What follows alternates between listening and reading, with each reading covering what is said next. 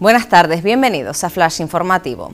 Luis Serra plantea rebajar las medidas restrictivas en Tenerife y defiende mantenerlas en Gran Canaria, pero incrementarlas a nivel rojo en Lanzarote e incluso en Fuerteventura. El portavoz del Comité Científico que asesora al Gobierno de Canarias destaca que la incidencia acumulada en los últimos siete días ha disminuido en un 40% en Tenerife.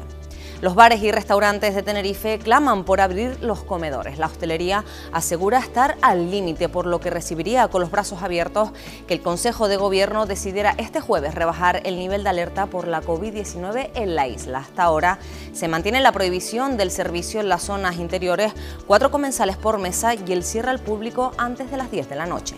El cuerpo sin vida hallado el pasado lunes en ADG podría ser del desaparecido Peter Wilson. El turista de nacionalidad irlandesa fue visto por última vez el 23 de marzo de 2019 en la zona de ocio de Playas de las Américas. Su familia se encuentra a la espera del resultado de las pruebas de ADN que confirmen la identidad del fallecido.